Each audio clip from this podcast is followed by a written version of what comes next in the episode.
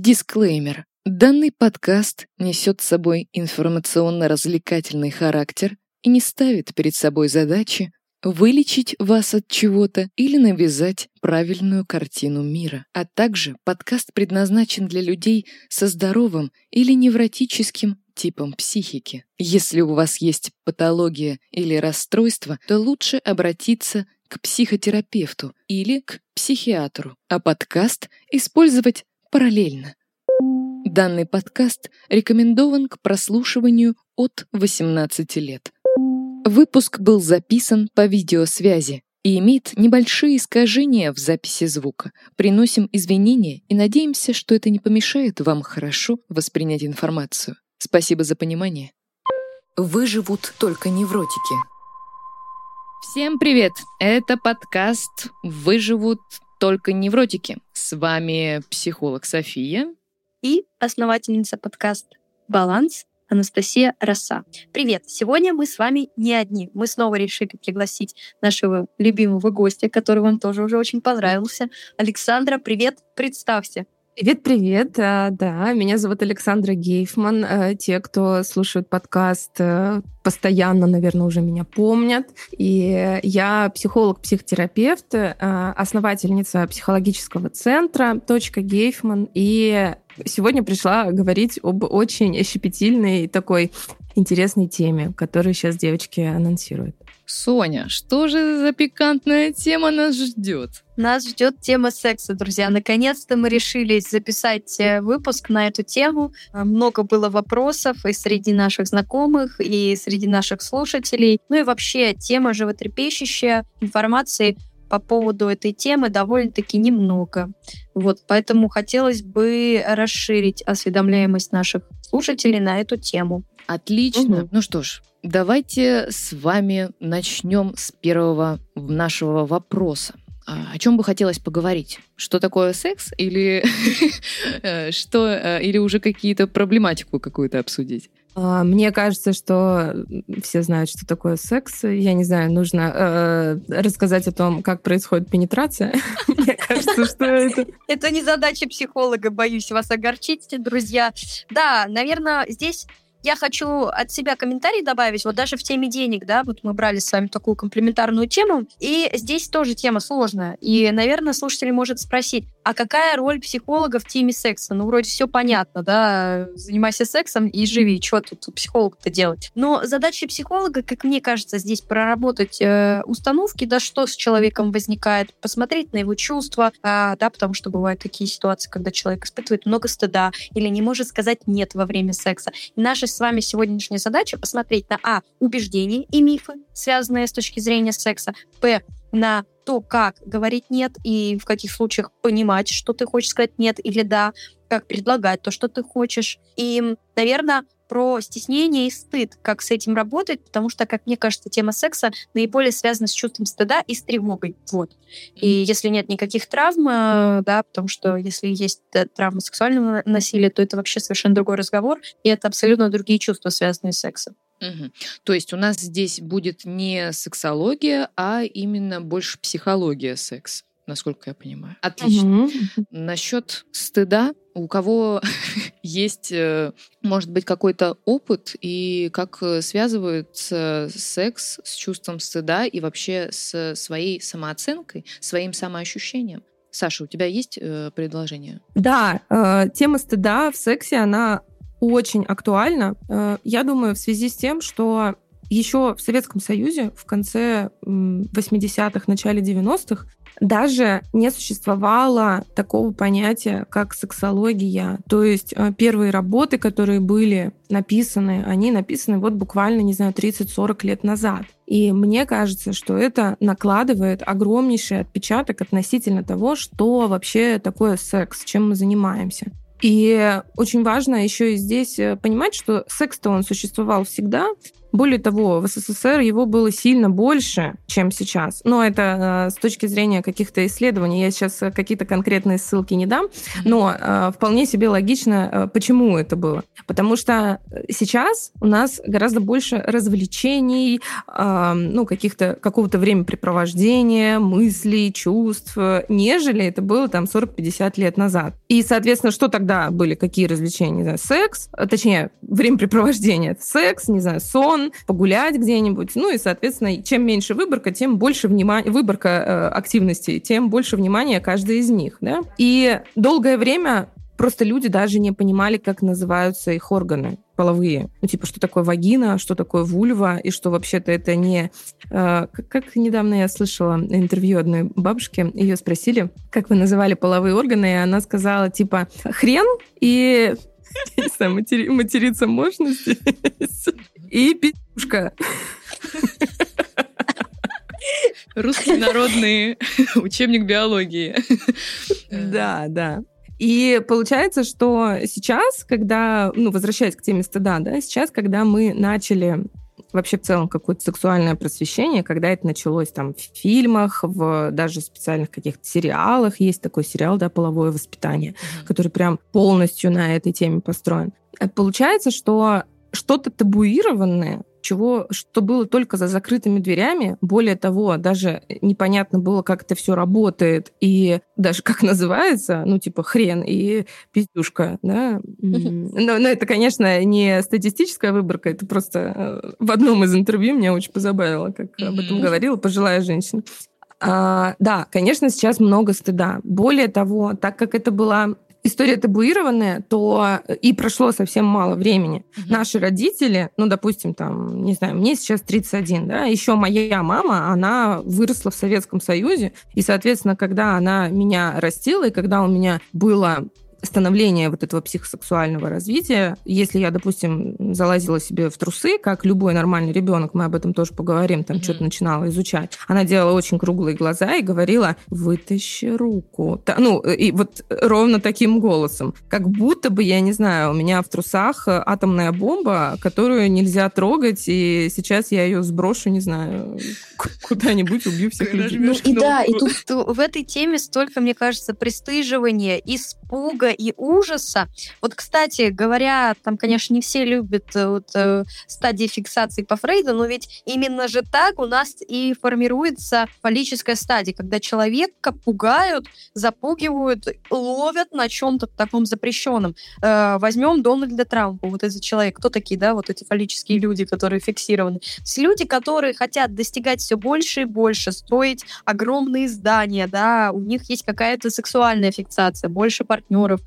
да, uh, некоторые рассуждают о том, что даже есть какие-то фаллические символы в их действиях, не знаю, кто-то строит там здания в виде члена и так далее. То есть это же тоже э, формирует представление не только человека о сексе, но и формирует его личность. Потому что когда взрослый человек показывает, что это запрещено, так ты тебе только и хочется, что ага, ну, наверное, туда надо только идти смотреть, что там.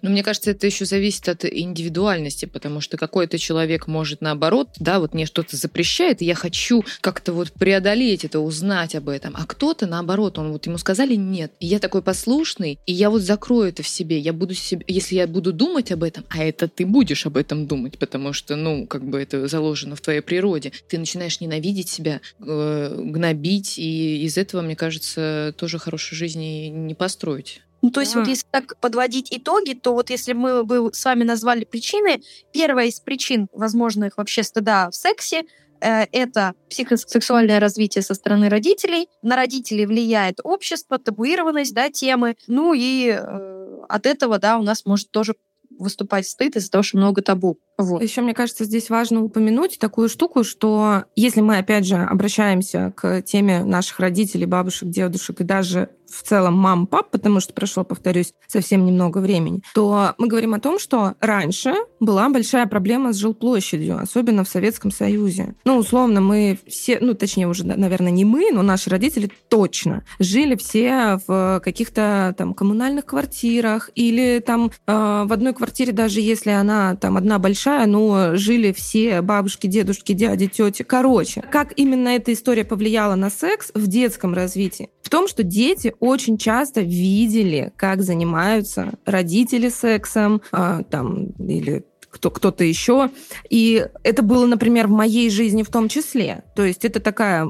Я долго восстанавливала свой вообще образ сексуальности, и мне кажется, даже до конца еще не восстановил. Потому что мое сексуальное образование началось с того, что я помню там, первое свое воспоминание о сексе. Мне три рядом со мной э, занимаются сексом. Да, и я как бы совсем не понимаю, что происходит. И там, во-первых, от того, что это какой-то непонятный процесс, возникает история про страх, что-то такого непонятного происходит происходит. Во-вторых, возникает история про то, что так как это агрессивный все равно акт, да, ну какие-то вот эти фрикции, это достаточно большое проявление агрессии. Ребенок начинает пугаться, что по отношению к его маме или какому-то значимому там взрослому совершается акт э, агрессии. Ну, mm-hmm. пока непонятно вообще, что происходит, да, и, соответственно, секс становится еще и поэтому табуированным, потому что это что-то агрессивное, страшное, непонятное. И так как, повторюсь, с проблемой жилплощади сталкивались многие многие. И травмированные по этому типу ребята тоже многие. И вот оно откуда еще берется, да, как вообще в целом распространяется вот эта условная, не знаю, коллективная травма, если ее можно так назвать. Но она так не в классическом понимании коллективная травма, но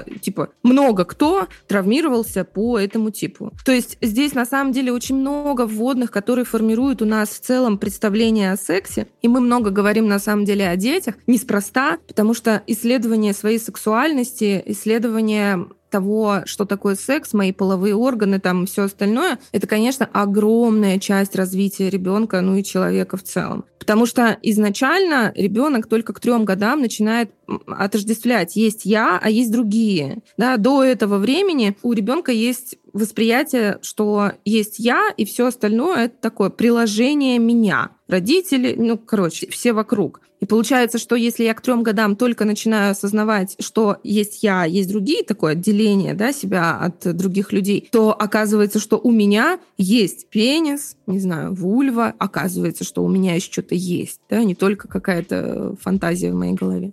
Угу. Ну, тут еще я подумала о том, что вот кроме каких-то таких э, детских моментов, когда мы только э, взращиваем, у взрослых может быть ступор на эту тему, и непонятно, когда детям рассказывать про секс. Потому что вот я вспоминаю свой опыт, откуда-то я там 6 лет прихожу, и так э, провоцирующие родители, мама, папа, я знаю, что такое секс. Они такие, ну что, расскажи.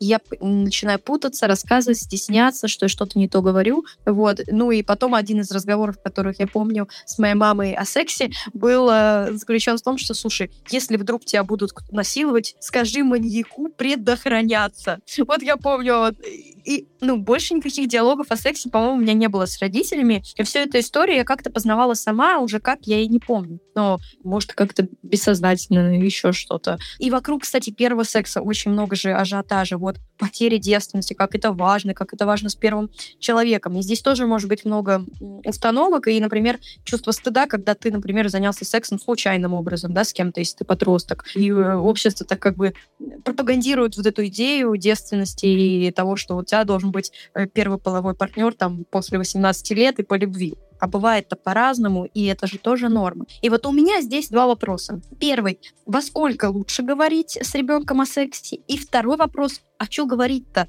Да, потому что, ну, э, здесь моя личная уже ремарка, что если ребенок не интересуется сексом, пока не интересуется своими органами, э, ну, да, но ему уже три или четыре, там, или пять или шесть, надо ли родителю самому начинать этот диалог? А, или же все-таки инициация должна быть от ребенка? Следующий вопрос хотела задать как раз. Со скольки лет можно рассказать э, детям о сексе? Потому что недав... буквально недавняя новость, несколько месяцев назад, запрещали в России книгу детскую, которая как раз рассказывала о том, ну там как бы в картинках, немного в детской форме рассказывается детям о сексе. И там написан возраст 6-7 лет. И был скандал из-за того, что 6-7 э, лет это слишком рано, и ее изымали из всех книжных магазинов. Хотя вот недавно я была в подписных изданиях и видела, там есть книги, но про возраст там не было никакого упоминания, но как бы книжки имеются, но вот как раз и вопрос, а со скольки э, по-хорошему вообще говорить, чтобы это не нанесло травму, когда, знаете, ребенку это не актуально, да, и ты вдруг запихиваешь в него вот эти вот такие вот знания, как, непонятно, как он может на это отреагировать. В общем, когда можно это понять? Ну, у меня есть здесь ответ а, такой, что однозначно где-то с трех, а, да даже, наверное, можно, ну нет, наверное, даже все-таки с трех, да. В общем, с трех лет примерно, я считаю, нужно заниматься просвещением ребенка относительно того, как называются его органы, половые и любые другие. И здесь а, я не неспроста делаю а, акцент такой, что и, и другие, для того, чтобы не происходило стигматизации. Типа есть пенис, есть рука, есть, не знаю, ягодица, то есть это просто часть тела. Это будет предотвращать, во-первых, какие-то сложные э, чувства и ситуации, если вдруг к ребенку кто-то пристает, например, из взрослых, да, э, что часто происходит, там, покажи свой цветочек, да, или там еще что-то. И получается, что если ребенок не знает, то там большая вероятность, что может что-то произойти, короче, нехорошее.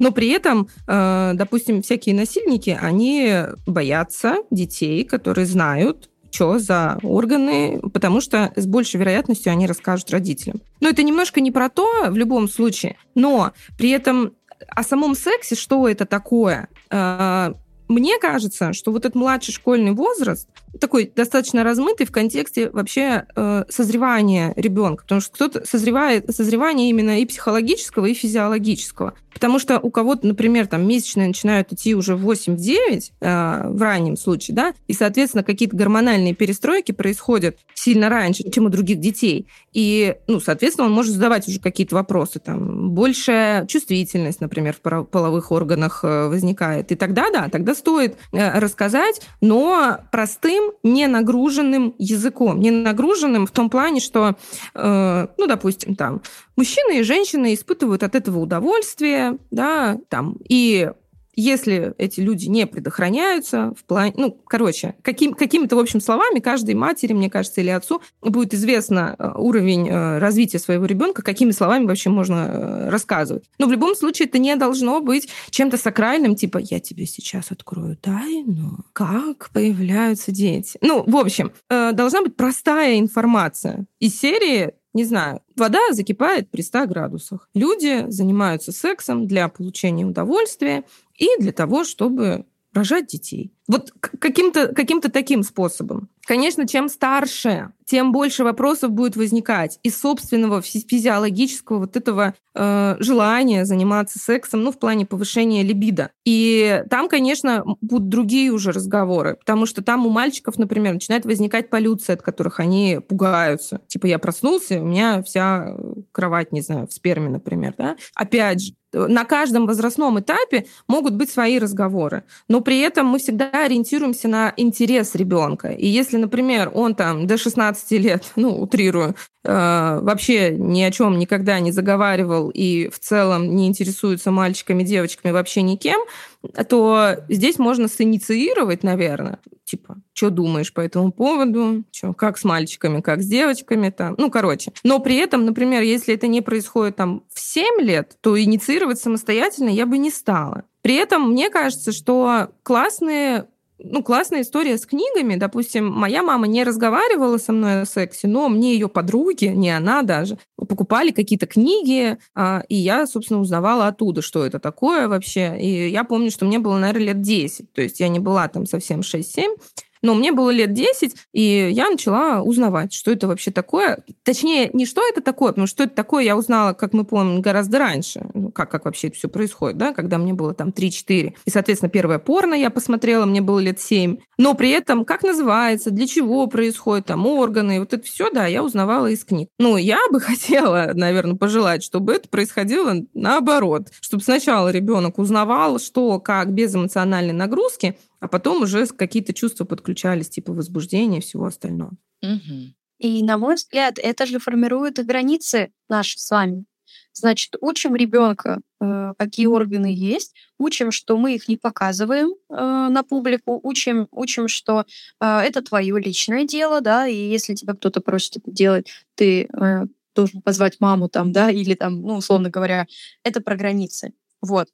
А, ну и, понятное дело, самое главное, контролируйте свои эмоции. Ничего стыдного в этом нету, не нужно создавать ужас и панику. Ребенок спросил, ответьте с собой, своей личностью. Как бы вы ответили сами себе, будь вы ребенком. Не нужно придумывать какие-то сложные схемы объяснения этой темы. Не знаете сами подробности. Скажите, как понимаете. Этого достаточно первое время, как мне кажется. Вот. Давайте к следующей теме. Я бы здесь просто немножко не фиксировалась на детях, потому что нам все-таки важно, наверное, понять, что нам с этим делать. Вот как мы будем работать со стыдом, да? Все, мы поняли, что, э, да, детство, вот причины, на будущее будем делать выводы со своими детьми, но что же нам делать уже сейчас, когда э, мне сейчас стыдно при этой теме, и у меня есть партнер, я не могу раскрыться, или я меняю партнеров каждый раз, стесняясь что-то, не знаю, пробовать или не пробовать. Вот я бы порассуждала на эту тему. Но это же тоже, мне кажется, какая-то детская история. Ведь у тебя появилось это ощущение не просто так. У тебя в детстве была какая-то ситуация, которая впечатала эти ощущения внутри.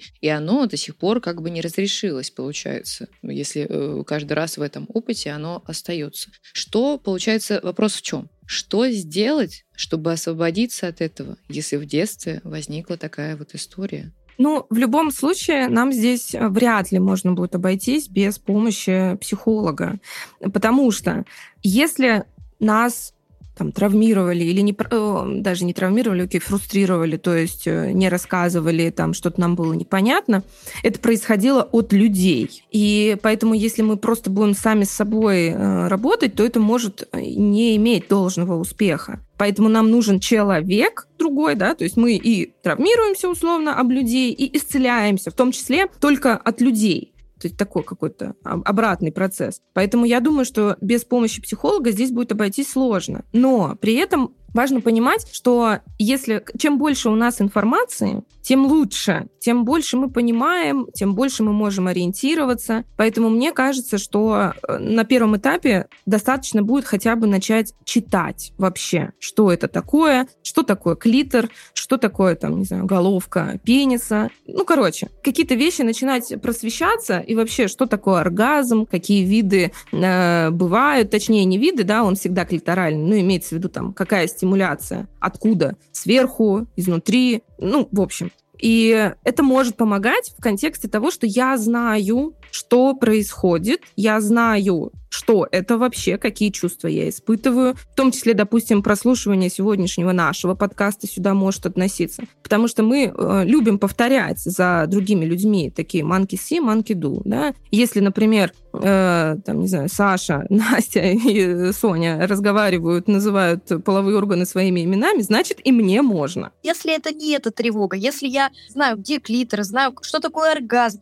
ну, блин, мне там, не знаю, там стыдно за свое тело, а правильно я его здесь потрогала, а можно ли проявить это, а можно ли сказать это. Вот давайте тоже в ту сторону стыда, где, окей, с оргазмом определились, э, секс, в принципе, я практикую, но я человек, там, допустим, как пример, который стесняется своих проявлений и себя проявлений в сексе. Вот здесь бы от себя я сразу не хочется закинуть эту идею, что кроме, мне кажется, работы с психотерапевтом, осознания самого себя, э, правильно это Саша сказала, мы лечим себя других, и какие-то вещи можно обговаривать с партнером. И одна из практик, которую, как мне кажется, можно сделать, это а, даже, например, вот вы лежите с партнером там, ты, и, и давай, слушай, а как тебе приятно, когда называют твои органы? Вот от чего ты возбуждаешься? Там, и у вас пошел ассоциативный ряд. А ты что? А что тебе нравится? Да? И в этот момент вы сталкиваетесь с реальностью. Потому что в этот момент вы не в своих фантазиях, что другой человек э, не примет тебе. Вот. Может быть, порассуждать в таком ключе, да, какие еще упражнения можно сделать или что еще можно сделать. Ну, здесь важно понимать, что очень прикольно, конечно, разговаривать, э, но если мы говорим о стыде, то в целом сложно рот раскрыть.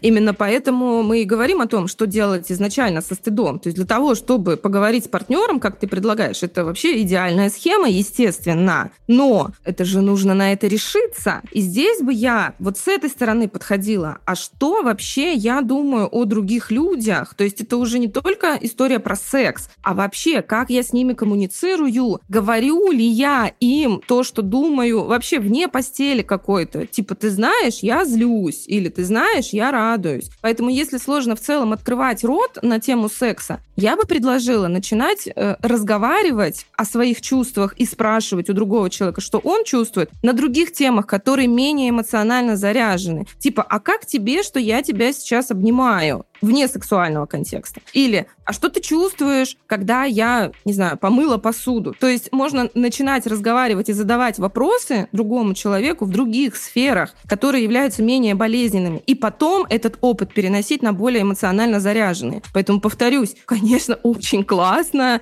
очень классное предложение. Давайте поговорим с партнером. Но как это сделать, если я вообще этого не умею. Поэтому давайте тренироваться условно на кошках, когда это будет в другой, менее эмоционально заряженной истории. Угу. То есть, получается, когда мы э, выходим за наши э, границы, за привычную картинку мира, то делаем это безопасно, не делаем это сразу в экстремальной какой-то зоне, а делаем это аккуратненько. Стеснялся, как спросить, э, какое имя у твоего друга, да, которое ты забыл. Попробуй начни с этого, да. Так что Отличный совет. Спасибо большое, Саш.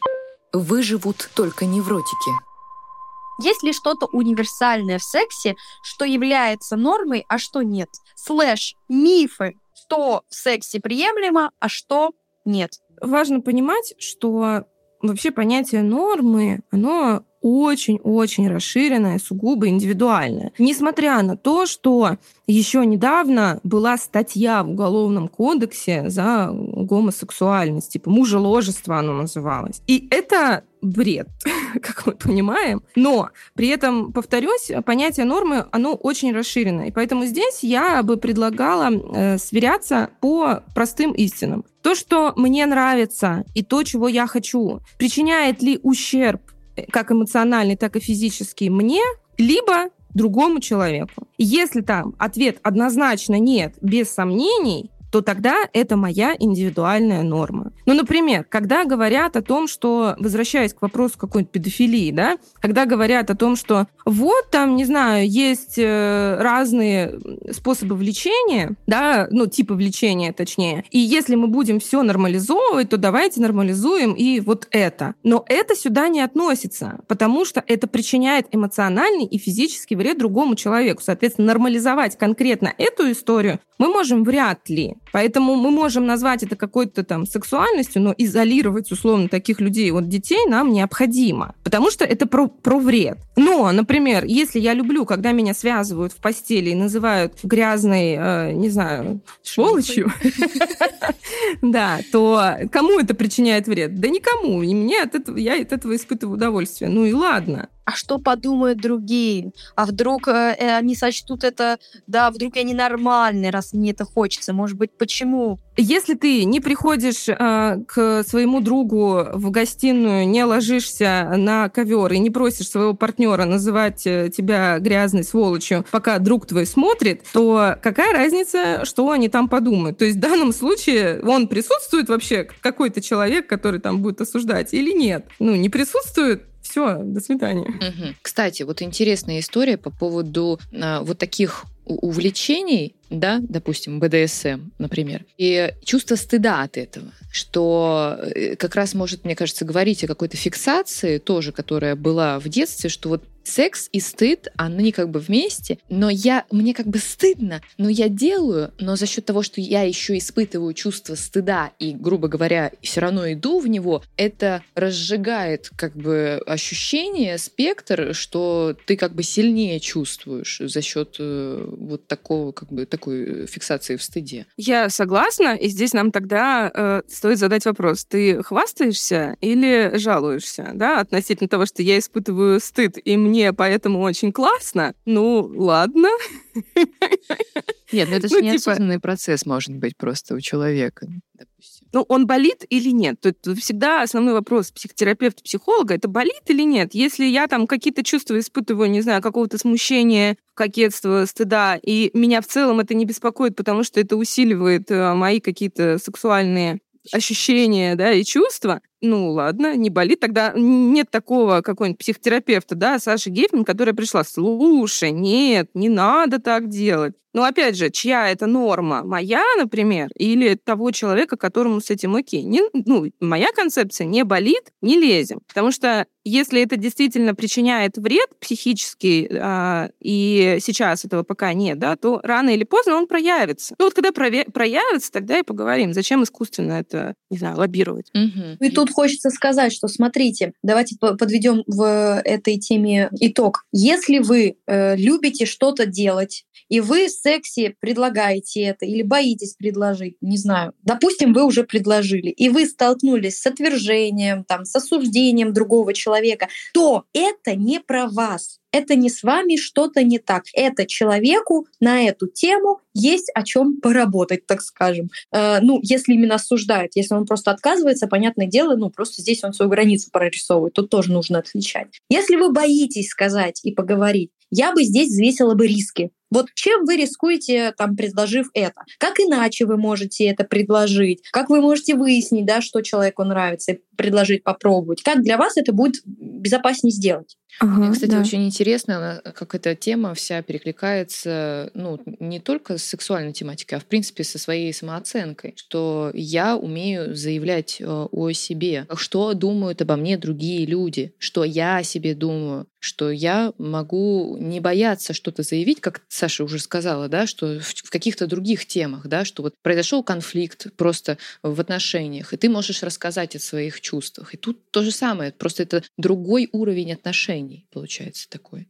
Да, да, и там э, больше эмоциональная нагрузка в связи, опять же, отсылаясь к началу нашего выпуска, э, с какой-то табуированностью и с тем, что в целом изучение секса из э, науки сексологии произошло вот не знаю, буквально вчера. И поэтому, поэтому да, там будет больше нагрузки. Но при этом, э, если есть такая потребность, э, если это важно делать, ну, для себя внутренне, то, конечно, в эту сторону стоит работать. И если, например, с партнером совсем небезопасно, то есть прям, не знаю, уровень запрета внутреннего, прям он зашкаливающий, то хотя бы с психологом можно это прояснять. Условно, а что ты чувствуешь, когда задаешь мне этот вопрос? То есть это прям можно делать на консультации с психологом, если там безопаснее. Выбрать самую безопасную часть, где можно о себе заявлять, где можно э, себя как-то проявлять относительно того, что со мной вообще происходит, и интересно ли мне, что происходит с другими людьми. То есть я не читаю мысли, да, а задаю вопросы. Вот это прочтение мыслей, к слову, это же такая основная история. Откуда стыд? Кто меня там осудит? Потому что я заранее как бы пытаюсь контролировать мысли мысли людей, поэтому я, чтобы их проконтролировать, не говорю чего-то, не проявляюсь как-то, потому что я точно знаю, э, что люди обо мне что-то подумают. Ну, э, хорошая новость в том, что не знаем, и мысли мы читать не умеем, пока мы об этом не спросим. Вот поэтому, наверное, основная такая рекомендация — это учиться вопрос-на-ответной форме коммуникации.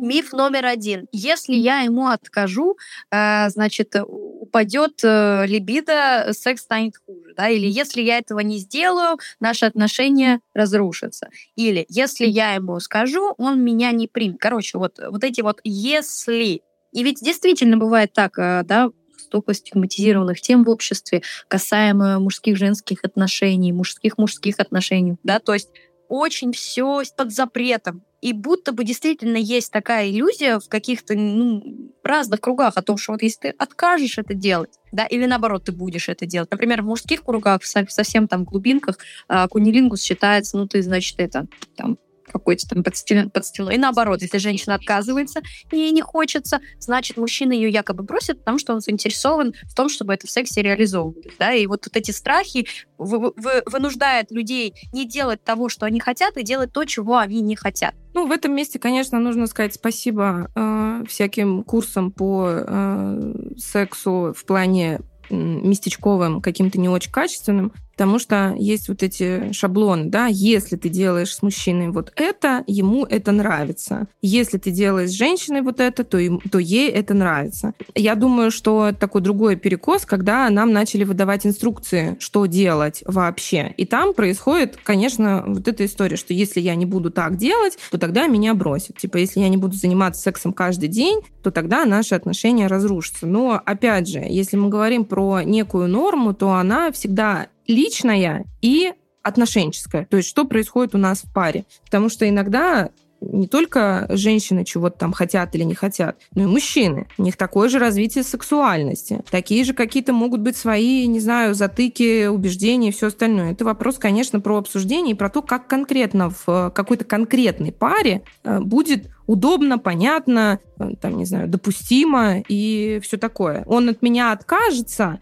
мы опять же начинаем очень эм, упрощать психику людей, как будто бы все люди действуют вот по такому шаблону, что типа нужно, не знаю, делать вот так нужно обязательно начинать секс, там, э, в смысле э, вагинальный, э, с орального. Обязательно. Ну, кто это сказал? Ну, это кто-то, может быть, где-то проявил, или там, не знаю, порно, опять же, нам немножко искажают эту историю, да. Ну, опять же, мы откуда-то это взяли. Откуда мы это взяли? От других людей, для которых это является нормой, действительно. Но является ли это нормой для нас? Нам всегда нужно сверяться. Угу. Секс — это эксперимент. Пробуйте это творчество, э, как бы, и не, этот эксперимент может не удастся, а может получиться, да, как рисунок, как танец, это, ну, как бы, в нем задействованы только вот два человека, и как будто бы хочется здесь вас попросить напоминать самому себе, что некоторые э, ваши мысли лишь фантазии, которые не имеют ничего общего с реальностью. А даже если вдруг вы видите подтверждение вашей фантазии, задайте ли себе вопрос, это вы сейчас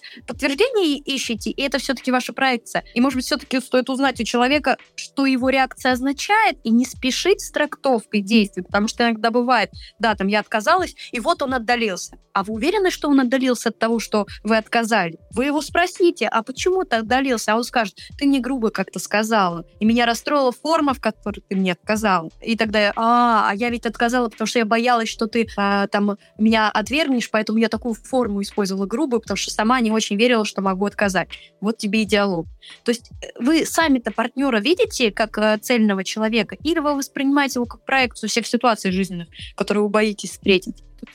Отличные вопросы. Хочу немножко суммировать э, из того, что было сказано. Вот, на мой взгляд, из того, что я послушала, что делать, чтобы преодолевать трудности, которые мы с вами обсудили сейчас в теме секса. Первое. Чтение мыслей, да, когнитивно-поведенческая терапия поможет нам избавиться от искажений. Потом, наверное, стоит поработать также над отношениями и отношениями с самим собой, то есть поработать над своей самооценкой, начинать с малого, просто учиться говорить, преодолевать свой страх и понять, что говорить о своих чувствах и спрашивать у другого человека о его, это абсолютно нормально, это даст какую-то базу в общении, и вы сможете применять это абсолютно в любых сферах, да, будь это сексуальная сфера, деловая, бизнес, отношения, родственники, дети, работа, работа, все что угодно. То есть это такая базовая история, которая просто для кайфа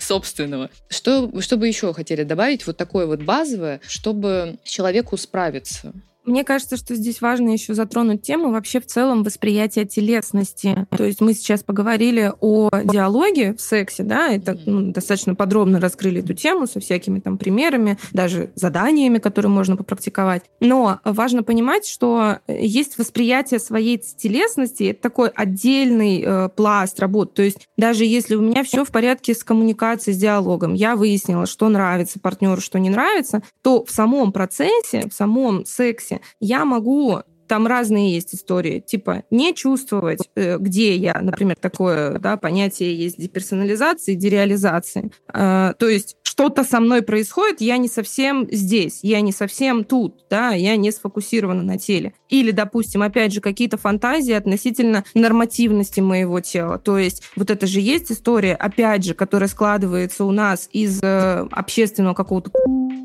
Тут у нас случились сильные помехи. Она говорила, история, которая складывается из культурного разреза, да, что женщина должна быть стройной, без целлюлита и тому подобного. А у меня обычное тело, нормативное, находится в обычном восприятии.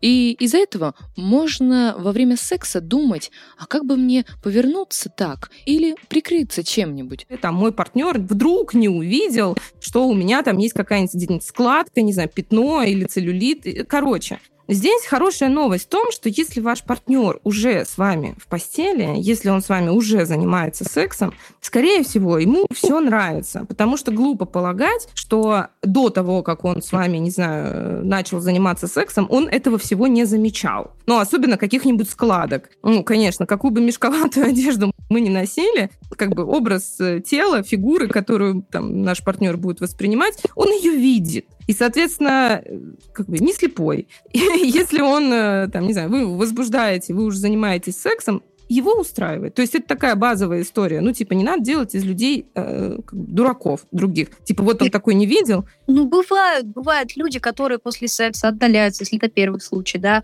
если у вас что-то не идеально там в теле. Но для его мнения в том-то и дело, что хочется подчеркнуть, что здесь не ваша ответственность история, ну, ему не нравится. Это же дело вкуса. А вам, например, не нравится, когда там у кого-то, не знаю, уши лопоухие, ну там и вы их так оцениваете, вы на это замечаете. Э, как бы все дело вкуса. Не подошел этот партнер, и не страшно. Это не значит, что вы прям никому не подойдете, и что-то с вами не так. Опять-таки, с вами все так, просто вы не в его вкусе. Ему, например, не нравятся вот такие особенности. Он же тоже имеет право на свое мнение, имеет, но только, э, да, вы не равно его мнение. Угу. Я бы еще хотела добавить насчет тела, да, про восприятие своего тела, про принятие своего тела. Иногда непринятие своего тела может переходить уже в какую-то, мне кажется, клиническую историю, называться дисморфофобия, если я не ошибаюсь. Да, и, и вот с этим уже стоит обратиться к специалисту, потому что отторжение реальности, которая тоже э, выстраивается из совокупности вашего э, отношения, которое вам другие люди когда-то сказали, что вот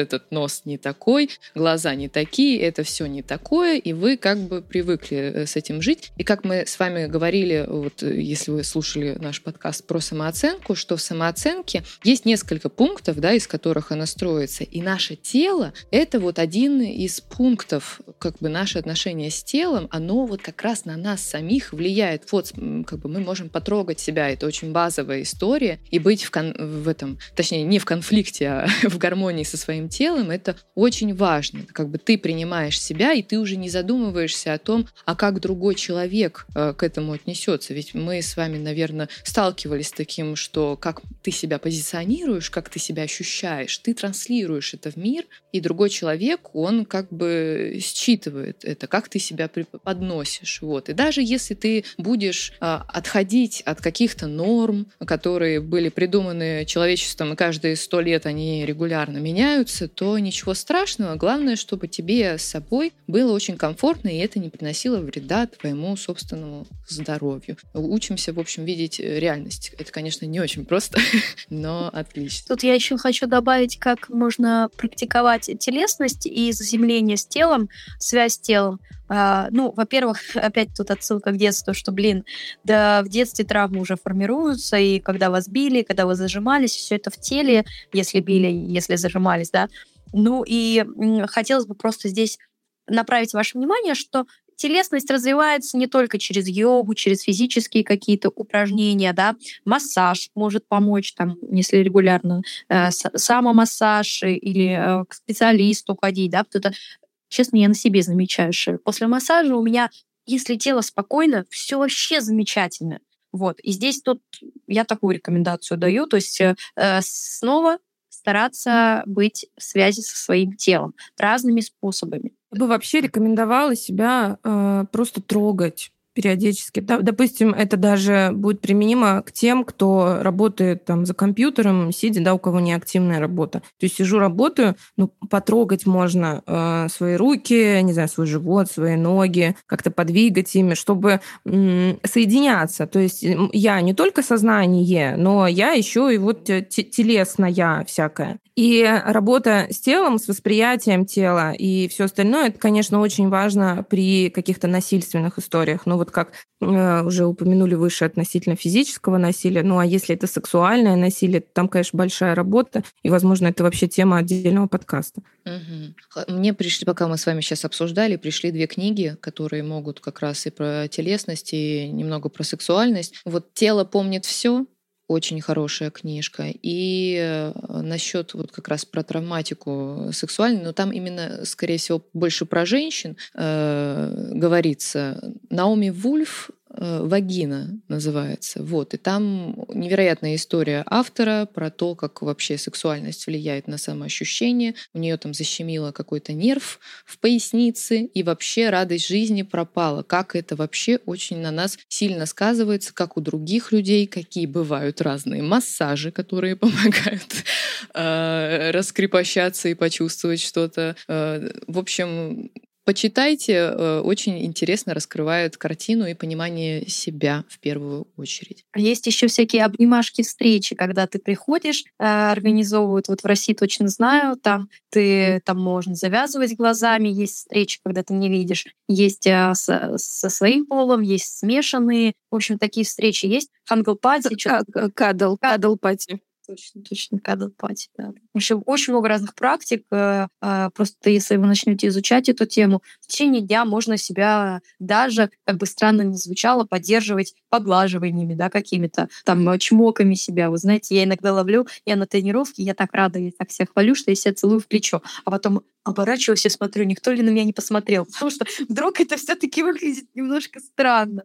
Вот, в общем, я хочу сейчас своим заявлением легализовать свои действия или действия других, если вы так делаете, потому что у меня есть друзья, которые себя так поддерживают.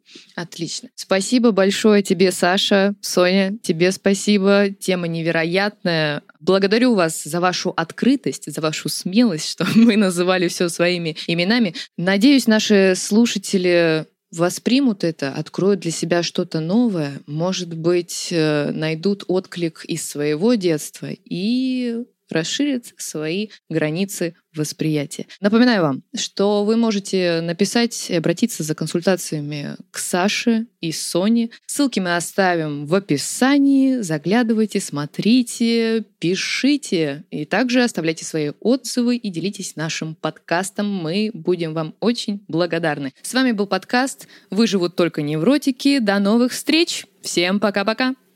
Выживут только невротики.